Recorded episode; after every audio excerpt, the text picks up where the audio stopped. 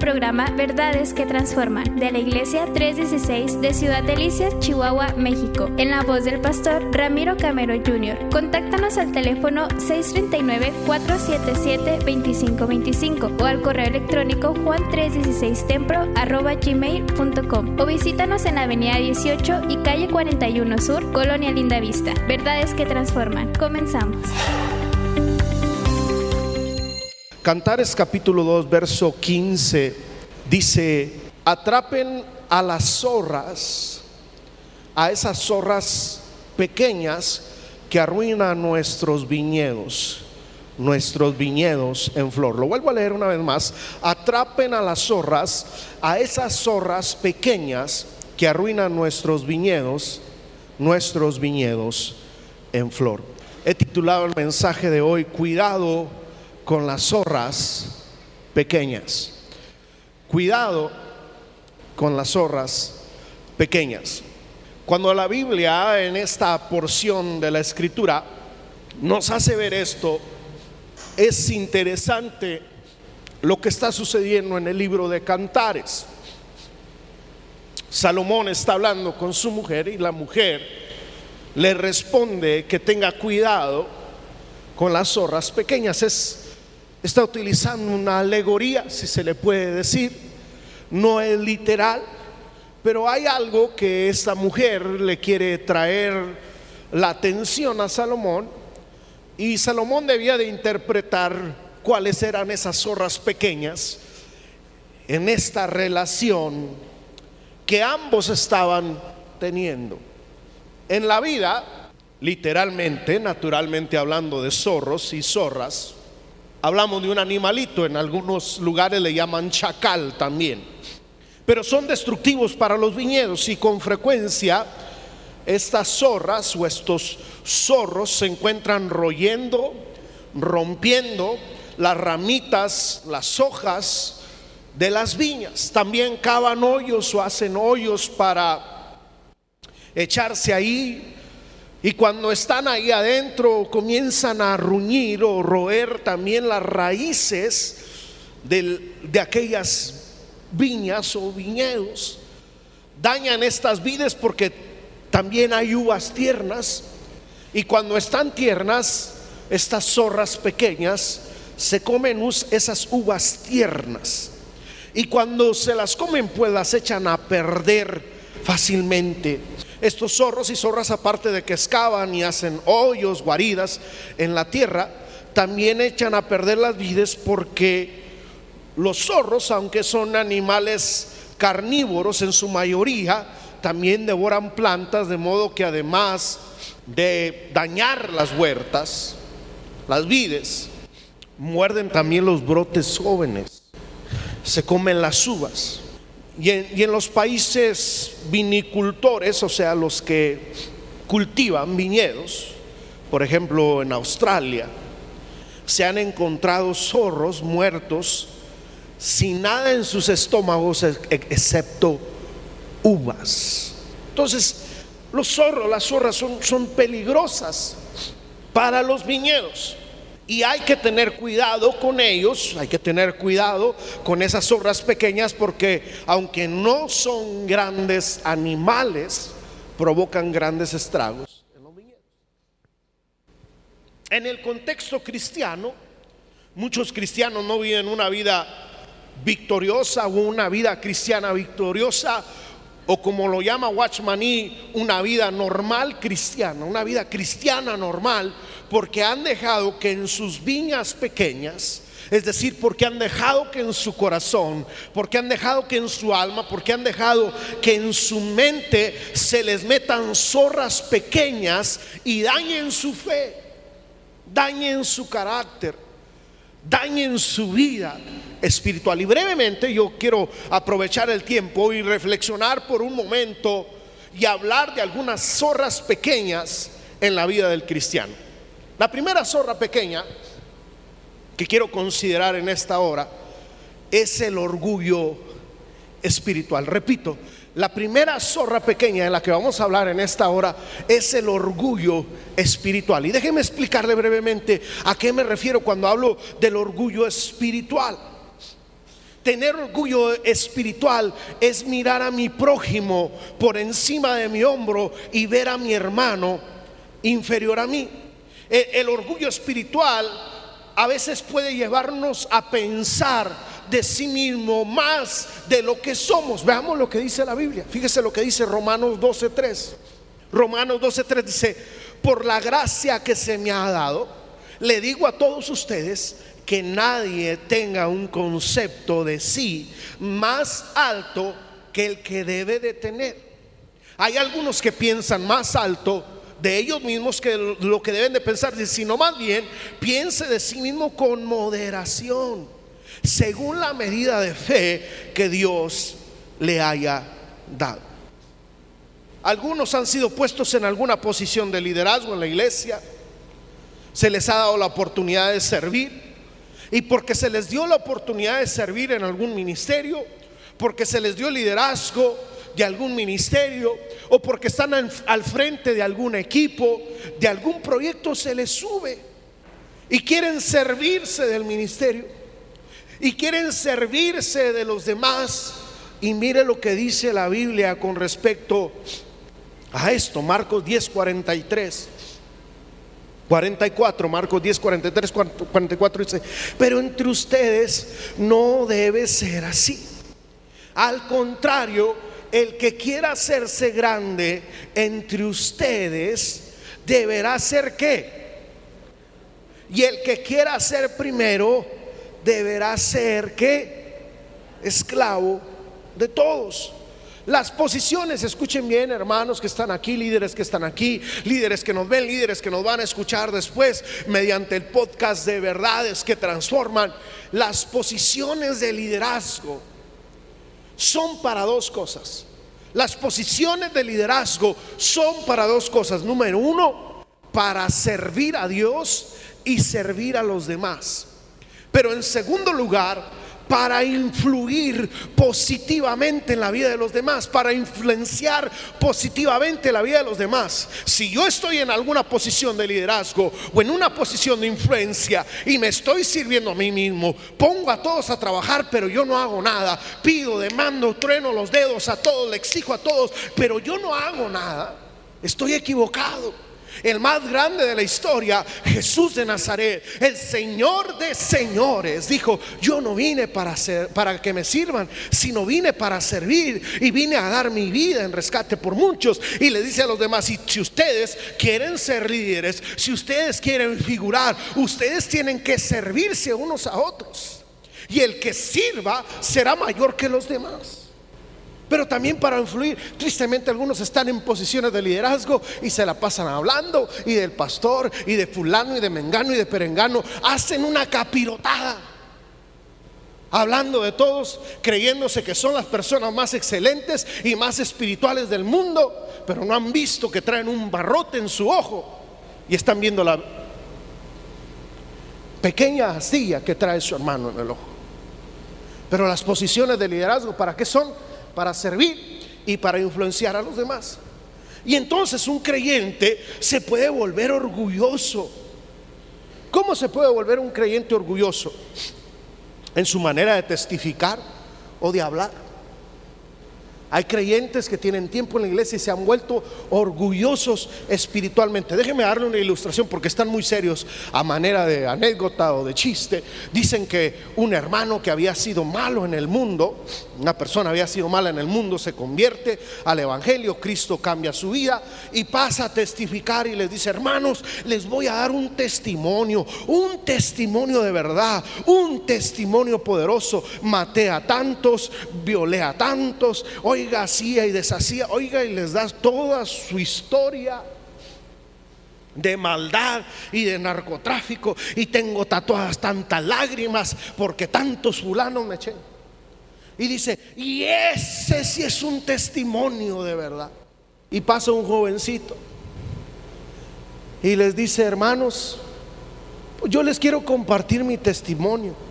Aunque el hermano dijo, el que me antecedió, que su testimonio es de verdad. Le dice, yo nunca he tomado, nunca he fumado, nunca he ido a ningún baile, no he tenido relaciones sexuales en ningún momento Y me gusta lo que dice la Biblia. Bienaventurado el varón que no anduvo en consejo de malos, ni en silla de escarnecedores se ha sentado, sino que en la ley de Jehová está su delicia y en ella medita de día y de noche. Y dice, y ese si es un testimonio, porque no cualquiera. ¿Sí? Porque cualquiera puede ser ser malo, pero no cualquiera es bueno. Entonces algunos presumen de lo que hicieron y deshacieron. Y no se trata de orgullosamente testificar o presumir mi testimonio. Algunos son orgullosos en su manera de testificar. Otros son orgullosos en su carácter. Déspotas. Yo soy el siervo de Dios. Y a mí me tiene que respetar. Yo soy el profeta y cuidado con lo que yo digo. Yo soy el guerrero de oración. A mí se me ha dado la espada que tiene el arcángel Gabriel para guerrear. Mentiras, eso no dice la Biblia. Son orgullosos en su manera de ser, de conducirse. El que manda aquí soy yo y algunos hasta despectivos y diminutivos. Le, le, confieso algo, a mí me molesta mucho cuando alguien me dice, ay hermanito, ay hermanita, porque ese hermanito o hermanita es con doble intención ay, este hermanito, ay, esta hermanita. Tenga cuidado con lo que dice, cómo habla, cómo, cómo, se dirige a las personas, a las personas que lidera. Tenga cuidado con su carácter, no sea déspota, no sea orgulloso, no sea sangrón. Algunos son orgullosos espiritualmente en su opinión, piensan que su opinión es mejor que la de todos los demás. Y no debemos de ser así. Entonces hay que tener cuidado con la zorra pequeña del orgullo espiritual. Fíjese lo que dijo Henry Clement Sansón. Fue el último de una saga de siete generaciones de verdugos en París, Francia, allá por el siglo XVII y se prolongó hasta 1847. Y Sansón, que era un verdugo que atormentaba, fue condenado a la muerte, a la guillotina y le iban a mochar la cabeza. Y Henry Clemens Sansón dijo, no sé si está por ahí la imagen, eh, eh, lo que dijo, dijo, enseña mi cabeza al pueblo cuando lo hayas cortado, porque mi cabeza es digna de ser mostrada. Había sido un, un asesino, un verdugo, un criminal, y dice, mi cabeza es digna de ser. Fíjese hasta dónde llega el orgullo, hasta la muerte. Que el Señor nos ayude a no ser orgullosos espirituales. ¿Cuántos dicen amén? Tome un momento y reflexione y dígale al Señor, quita de mí todo orgullo. Vamos, hágalo. Dígale, Señor, si hay orgullo en mí, quítalo. Pule mi carácter, Señor. El salmista le dijo, examíname, oh Dios, y conoce mi corazón. Pruébame y conoce mis pensamientos, y si hay perversidad en mí, purifícame. Señor, limpia nuestros corazones, nuestra mente. Quita todo orgullo, toda altivez y moldea nuestro carácter. En el nombre de Jesús, avanzo. Dije la primera zorra con la que hay que tener cuidado es el orgullo espiritual. Segunda zorra pequeña, los que nos ven en casa, los que están aquí, la zorra de la murmuración. La zorra de la murmuración. Dicen por ahí que la lengua es el último miembro del cuerpo que se convierte a Cristo. Lo vuelvo a decir, dicen por ahí que la lengua es el último miembro de nuestro cuerpo que se convierte a Cristo. Ya no tocamos lo que no debemos de tocar, ni agarramos lo que no debemos de agarrar, ya no vamos a los lugares donde hay maldad. Ah, pero ¿cómo soltamos la lengua? Y hay que tener cuidado con eso. Y en algún lugar leí que, que los caracoles, escuche bien, los caracoles tienen pequeños dientes en la lengua y aunque sus dientes son microscópicos, pues pueden hacer gran daño.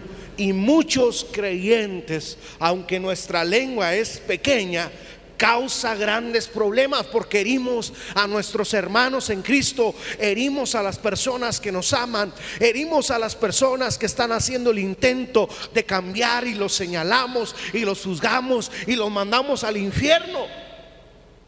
El creyente que murmura de su hermano o de su prójimo está produciendo suero para la carne, pudiésemos decir. El diccionario define la murmuración como aquella conversación en perjuicio de un ausente. Es decir, la murmuración es hablar mal de una persona que no está presente. La murmuración es hablar mal de una persona que no está presente, porque la persona no puede defenderse, la persona no puede excusarse. Y cuando yo hablo mal de esa persona, tratando de dañar eh, el prestigio eh, eh, de, de, la otra persona, tratando de dañar la reputación a espaldas del otro, eso es murmurar. Murmurar es hacer una alianza verbal con otro para destruir a mi prójimo. Murmurar es echarle fango, lodo al vestido blanco de nuestro semejante. Murmurar es tirar la piedra y esconder la mano. Ahora, antes de murmurar o antes de que le digas nada a nadie, deja pasar tu intención o lo que quieres decir por las siguientes. Hay una imagen por ahí que tiene tres preguntas. Antes de hablar, primero, hazte a ti mismo la pregunta, ¿es verdad lo que pienso decir? Segunda, aparte de que si es verdad o no, ¿es necesario que yo diga eso? O sea, ¿vale la pena que yo diga eso? ¿Es necesario que yo diga eso? Y tercero, es bueno que esa expresión, que esa frase, que ese comentario, que esa crítica pase por mis labios. ¿Es bueno? Primera pregunta, ¿es verdad lo que pienso decir? Segunda, ¿es necesario que lo diga? Tercera, ¿es buena que pase por mis labios? Porque cuando hayas aprendido a, a autopreguntarte, a, a autoanalizarte, a hablar así, habrás ganado mucho. Ahora, escucha bien, otra pregunta que no está ahí. Si lo vas a decir o lo dices, ¿tienes el valor? Es decir, ¿tienes las agallas para sostener lo que vas a decir? Lo vuelvo a decir, tienes las agallas, tienes el valor para sostener lo que vas a decir, porque a muchos les gusta andar parrancheando por ahí, hablando mal, y luego viene, oye, tú no, yo no digas, no, no, no, no, no, no, no, es que escuchaste mal, no, es que lo malinterpretaste, no, es que, no, tenga los pantalones para sostener lo que está diciendo, si es que lo va a decir. Así es que reflexionemos por un momento y dígale al Señor que quite toda murmuración de su boca. Vamos, hágalo en este momento, Señor. Quita toda murmuración de mi boca. Usted que está en casa, dígale al Señor, Señor, quita toda murmuración de mi boca. Quita todo chisme de mi boca, Señor. Ayúdame, Señor. Quita toda murmuración de mi boca. Porque algunos no solamente murmuran de los hermanos, sino del pastor, de los pastores de los líderes, pero de esos no hay aquí, no vinieron hoy, amén. La tercera zorra, avanzo. Decía el hermano Guille, sonría que Cristo le ama y yo también. La tercera zorra pequeña, la falta de consagración. Yo sé que es una palabra en tanto algo en, antigua o, o no muy usada, pero el término consagración se refiere al acto de dedicar algo a Dios. El acto de entregar algo a Dios.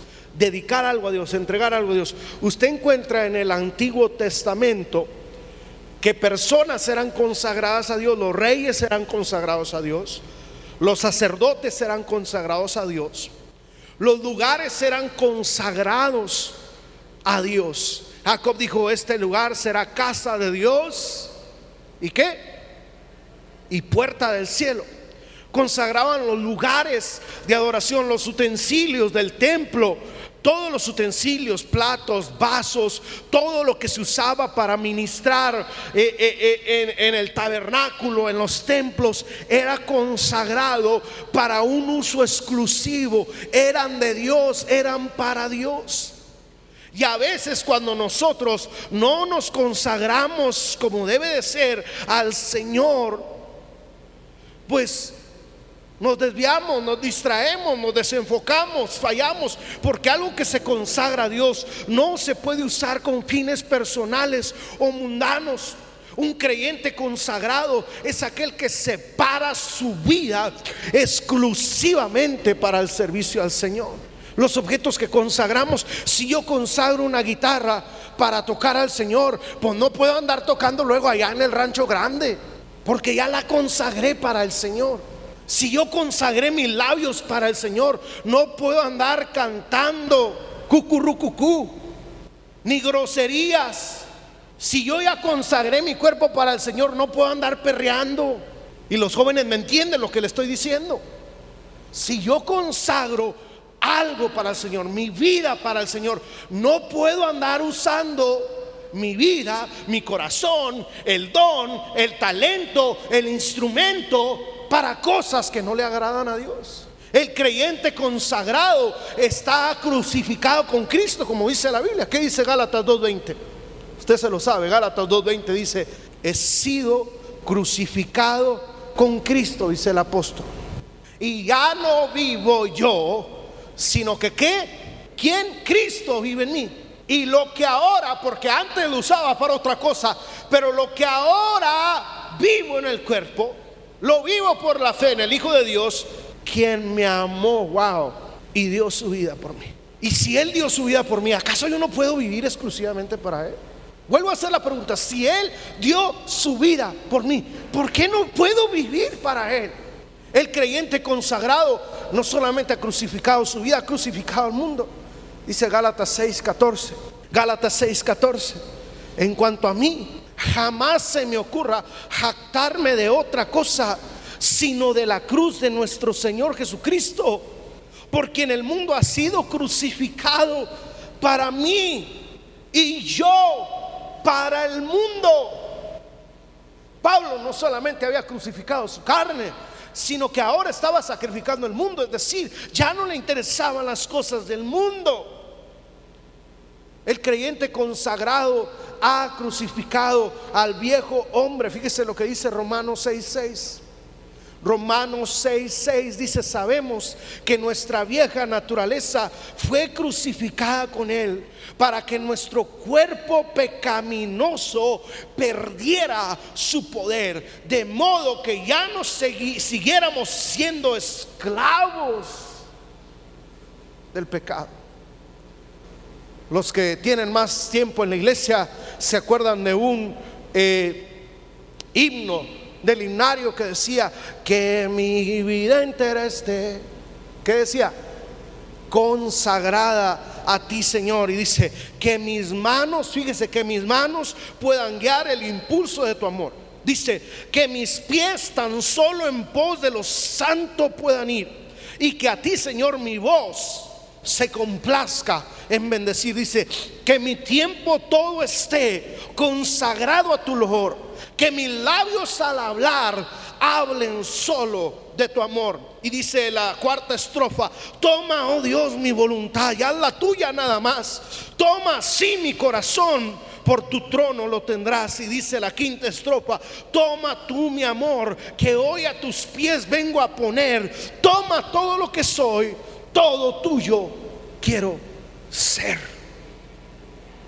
Qué poderoso himno nos habla de una entera consagración a Dios. Mis labios solo van a bendecir su nombre. Mis manos solo van a hacer el bien. Se van a alzar para bendecir al Señor. Mis pies van a ir en pos de la voluntad de Dios. Mi vida entera consagrada a ti, Señor. Hay una imagen que está por ahí. Si podemos poner del misionero, del famoso misionero explorador Livingston. Dice, yo no quiero dar valor alguno a algo que yo pueda poseer. No sé si la podemos poner por ahí, pero Livingston mientras se pone esa imagen de yo no quiero dar valor alguno a algo que yo no pueda eh, poseer. Livingston fue un misionero británico que se fue al África, pero Livingston se recibió como médico y renunció a su carrera porque Dios lo llamó al campo misionero. Livingstone dio su vida en el África y se dice que él abrió camino, él abrió paso a los siguientes misioneros. Se dice que cuando murió en África, los africanos lloraban por él y obviamente su familia se lo quería llevar al reino británico, a Inglaterra, para sepultarlo. Y los africanos dijeron, llévense su cuerpo, pero nosotros queremos enterrar su corazón en esta tierra, porque Él dio su corazón por el África. Y fíjese lo que dice, se lee en su diario, en su diario donde él escribía del famoso misionero explorador Livingston, dice, yo no quiero dar valor alguno a algo que yo pueda poseer. Si ello no está relacionado con los intereses del reino de los cielos, wow.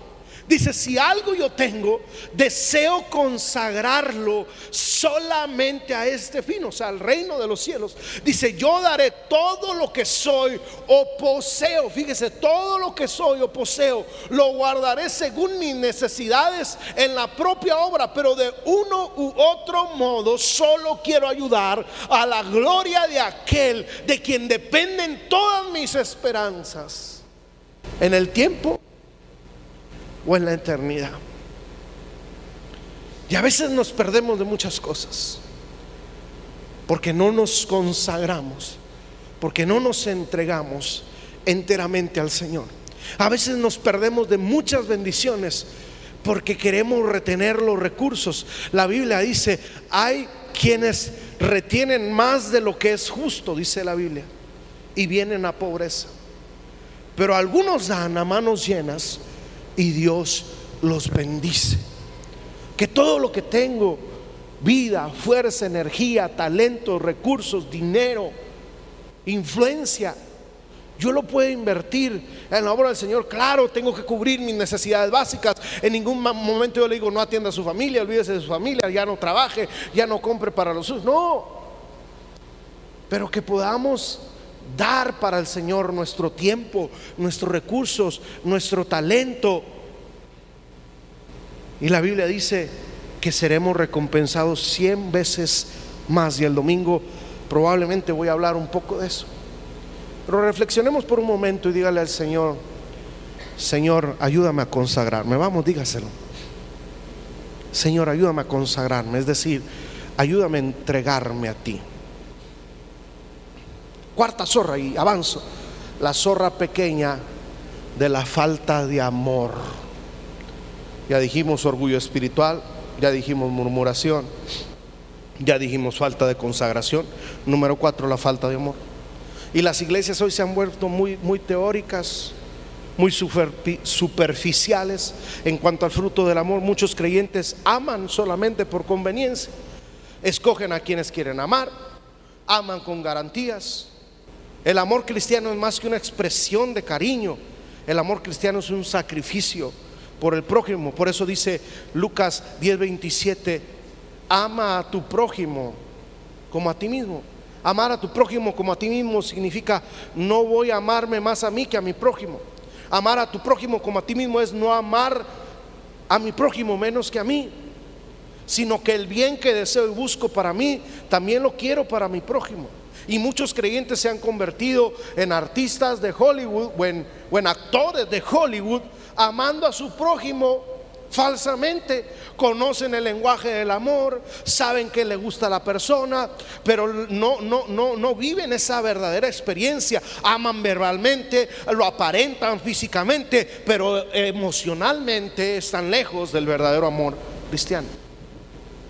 Cuando vamos a la Biblia, 1 Corintios 13, 4 al 7, no lo voy a leer, 1 Corintios 13, 4 al 7, habla del verdadero amor, que el amor todo lo sufre, que es benigno, que no es envidioso, que no es fantaxioso, que no se envanece, que no hace nada indebido, que no se irrita, que no guarda rencor, que siempre perdona, que no se goza de las injusticias, todo lo sufre, todo lo cree, todo lo espera, todo lo soporta. Pero ¿qué caracteriza a un creyente que no tiene amor? Veámoslo rápidamente, está ahí también en una diapositiva. ¿Qué caracteriza a un creyente que no tiene el amor de Dios? Estamos hablando de un creyente que no tiene el amor de Dios. ¿Qué caracteriza a un creyente que no tiene el amor de Dios? Primero, léalo conmigo. Ah, no está dispuesto a sufrir. ¿Por qué? Alguien que no ama verdaderamente no es benigno en su trato con los demás. Es envidioso con lo que los otros poseen es jactancioso en todo lo que hace, es envanecido en sus palabras, hace cualquier cosa indebida para salir con su bien, o sea, busca su propio bien, busca por lo que le conviene, se irrita por cualquier cosa, Yo no sé si usted conozca a esos hermanos, no hay aquí en la iglesia, hay en otras iglesias, pero por todos se enojan. Guardan rencor por lo que le han hecho. Perdona, pero no olvida. Ay, Señor, como hay en las otras iglesias. Se goza de todas las injusticias y aún pudiendo hacer algo, se cruza de brazos, pues que lo haga aquel, él es el líder. A él le dieron el puesto, que lo haga. ¿Yo por qué lo voy a hacer? Pudiendo hacer algo, se cruza los brazos. No todo lo sufre, no todo lo cree, no todo lo espera y no todo lo soporta. Pero los que aman a Dios están soportando, aguantando al pastor en esta noche con el mensaje que les está dando. ¿Cuántos dicen amén? Dígale al que está a su lado, aguanta vara. Vamos, reflexione por un momento y dígale al Señor, Señor, ayúdame a amar con el amor que tú quieres que ame. Vamos, tome, tome un momento, dígale, Señor, ayúdame a amar con el amor que tú amas. Vamos, dígale también, quita todo orgullo quita toda murmuración. Señor, ayúdame a consagrarme. Señor, ayúdame a amar como tú amas.